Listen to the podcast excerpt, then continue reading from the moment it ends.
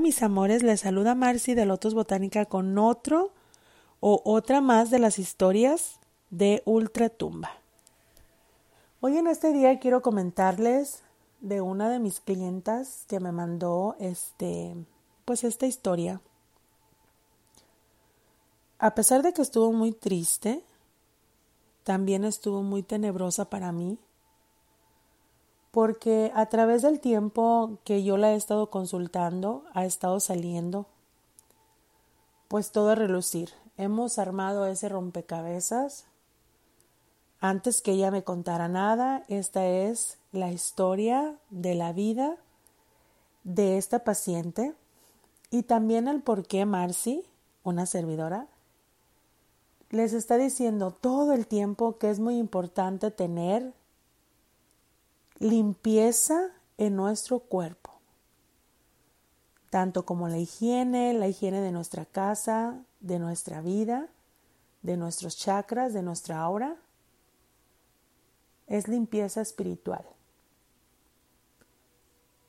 Había una vez una pareja que se quería mucho, la señorita de 13 años y el caballero de 18 donde en este amor se concibe a un pequeño y este pequeño fue maldecido por la abuela del lado del papá de este bebé.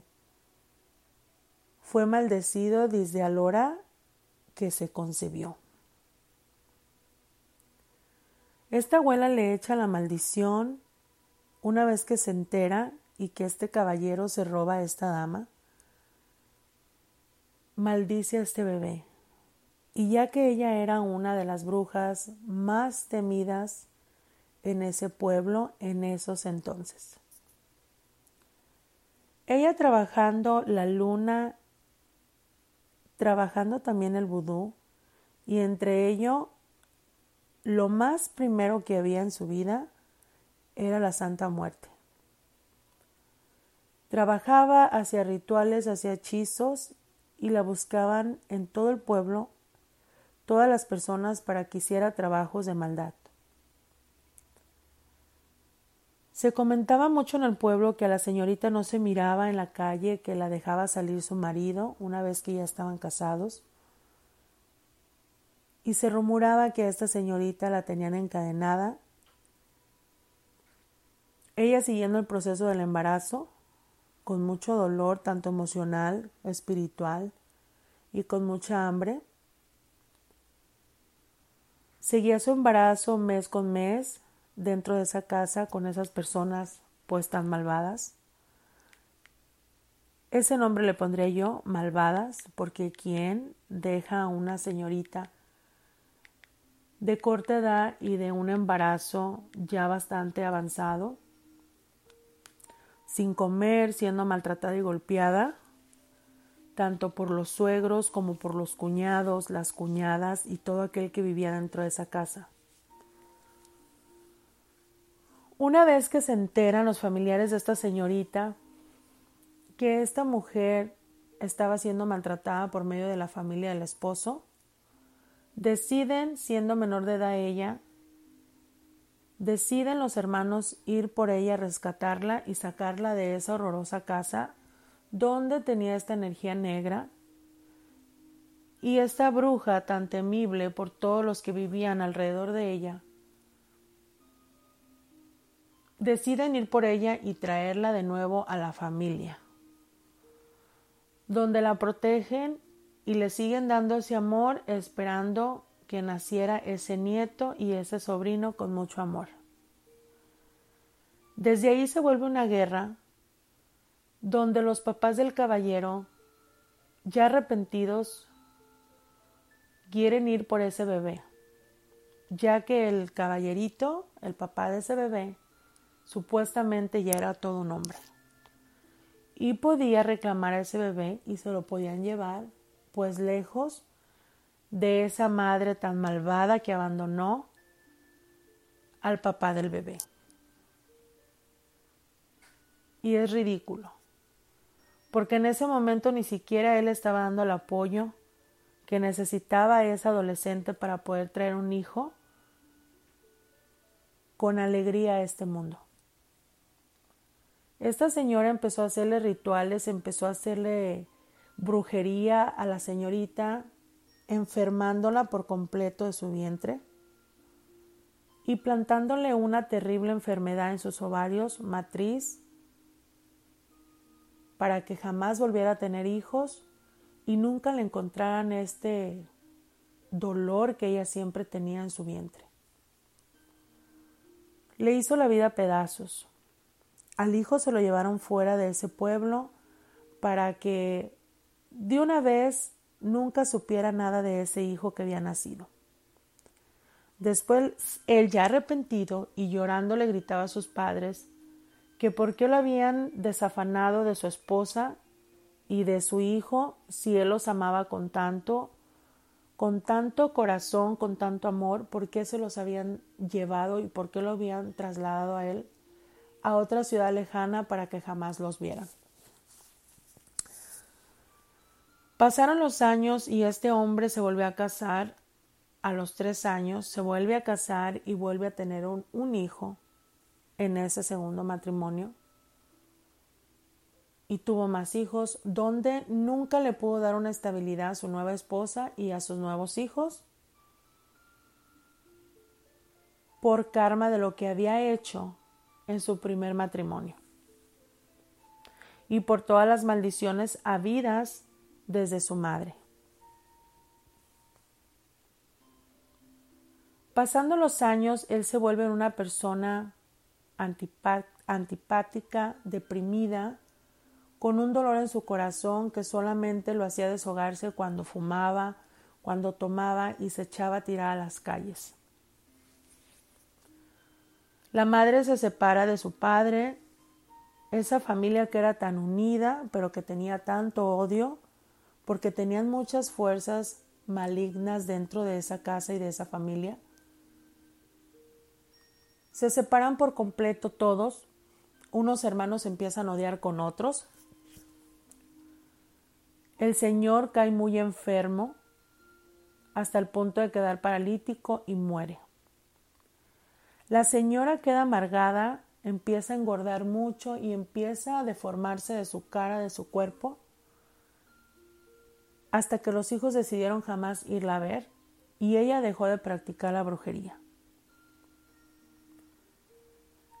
Ese nieto que abandonan y que maldicen con tanto odio sigue creciendo en un lugar donde tenía amor y tenía protección por el lado de los abuelos, cuando los abuelos eran unas personas tan espirituales y de mucha luz.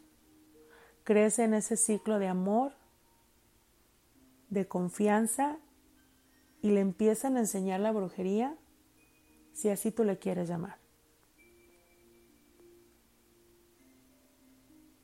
La abuela lo busca para pedirle perdón de todo el daño que le había hecho a su madre, a él mismo y a su padre.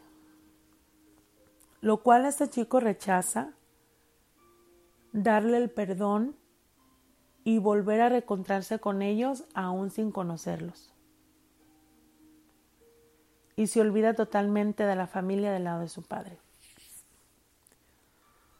La madre de este chico, siendo un adolescente, hace su vida por otro lado, pero jamás, jamás pudo restablecerse como una mujer en otro matrimonio y con sus otros hijos. Jamás pudo ser feliz. Duró con ese dolor en su vientre 29 años, hasta que un día, pariendo el último hijo, le mandan a hacer una prueba para mirar si todo había salido bien en la cirugía a la hora de que nació ese último hijo. ¿Cuál fue la sorpresa? Que en menos de 24 horas le mandan decir que ella tenía un cáncer fulminante y que todavía tenía tiempo de ir a revisarse para ver si podían hacer algo. La madre de este chico corre al hospital y le dicen que su matriz medía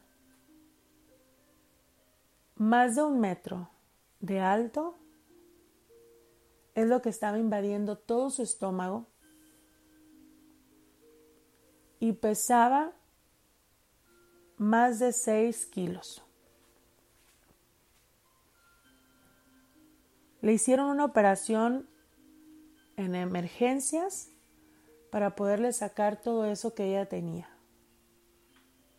Lo cual, dicen el embarazo y los años atrás, nunca habían encontrado cuál era el problema de esa inflamación y esos dolores que le venían cada menstruación. Esa señora cae muy enferma, la madre de este chico que fue maldecido, cae muy enferma. Hacen mucha oración por ella porque se estaba muriendo. Se despide de su hijo, que nunca lo tuvo con ella, porque también lo abandona con los padres de ella. Y su hijo le dice en el hecho de agonía que jamás iba a seguir las cadenas de su padre, de su madre y de sus abuelos. La madre se recupera por completo, jamás le regresan esos dolores, hace su vida lejos de este chico y este chico, después de los 10 años de edad, empieza su agonía ya que en él, desde los dos años de edad, estaba despertando toda esa imaginación hacia el rumbo de la brujería. Imagínense a los dos años poder estar hablando con los muertos, poder estar pasando tantos sueños, tantas cosas que miraba en el caminar, en el día a día, donde él anduviera. A los 13 años de edad se decide por completo cuál iba a ser su vocación y llega a ser un gran sacerdote de la religión, santería. Aún así criticándolo toda la familia de parte lado de la mamá y del papá, él decide seguir su camino y cortar esas cadenas que le venían por medio de la abuela que usaba la brujería negra para hacer daño. Él tuvo dos caminos que seguir, que fue la brujería negra y la blanca, porque en un sueño su abuela le dijo que él tenía el mismo don de ella y de su padre. Y para poder cortar estas cadenas y que lo dejaran en paz porque estaba ya llevando algún tipo de sufrimiento en su vida, Tenía que hacer rituales con la santa para poder ella elevar su alma y la perdonaran donde ella estaba y él siguiera ese camino hacia la espiritualidad y poder cortar de raíz todos esos karmas que venían por medio de su padre. En un ritual muy fuerte, donde se exorcizó a este chico, se hizo los rituales que la abuela le estaba pidiendo para poder soltarlo. Salió un espíritu en ese momento y le dijo que cuál era el camino que quería seguir, lo negro o lo blanco. Y él sin pensarlo dijo, lo blanco. Esta historia, aparte de ser triste, tiene mucho aprendizaje de lo que siempre Marcy les está hablando día a día en sus en vivos. Y es decir, nosotros venimos de muchos linajes ancestrales y que la lengua es un órgano muy poderoso para poder maldecir desde el vientre de la madre a un hijo, cuando de un lado de la familia no quieren que nazca. A veces seguimos preguntándonos qué nos pasa y queremos que nos sigan leyendo el tarjetazo o que nos avienten las 72 cartas del tarot para saber si vamos a resolver algo. Pero recuerda que a veces el mal viene desde raíz, desde la familia. Y espero que esta historia te traiga algún aprendizaje de todo o todas las cadenas que puede un ser humano estar arrastrando desde la siete generación en tu vida. Y con esta historia que aprendí mucho de ella también porque hay algo muy similar en eso, en mi familia. Con esta historia acabo diciéndoles que este chico rompió todas esas cadenas que venían desde el padre, desde la madre y desde los abuelos del lado del papá, las rompió, las trozó y llegó a la cima donde quiere estar ahora. Con la ayuda de la luz de sus abuelos por parte de su madre. Y recuerden que debemos de seguir rompiendo esas cadenas para que nuestras nuevas generaciones como padres no sigan cargando. Gracias por seguir apoyando el sueño ya hecho realidad de Lotus Botánica. Mil bendiciones y los espero en otra historia.